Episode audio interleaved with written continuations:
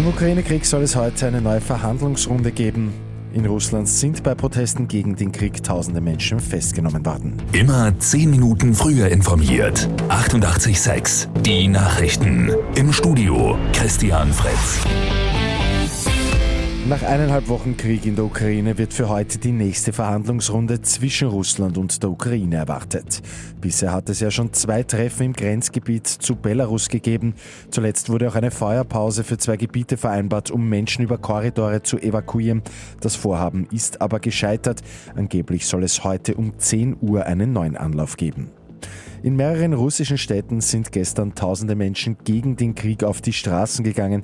Bis zu 4300 Menschen sind Berichten zufolge festgenommen worden. Auch außerhalb Russlands hat es am Wochenende in vielen Städten Demonstrationen gegen den Krieg gegeben. Seit vergangener Woche wird in Österreich mit dem Corona-Impfstoff von Novavax geimpft. Die Nachfrage ist aber sehr gering. In Wien etwa haben sich bis zum Wochenende nur 429 Menschen die Impfung geholt. Und bei Lotto 6 aus 45 hat es am Abend einen Solo-Sechser gegeben. Der Gewinn rund eineinhalb Millionen Euro. Mit 88,6 immer 10 Minuten früher informiert. Weitere Infos jetzt auf Radio 88,6 AT.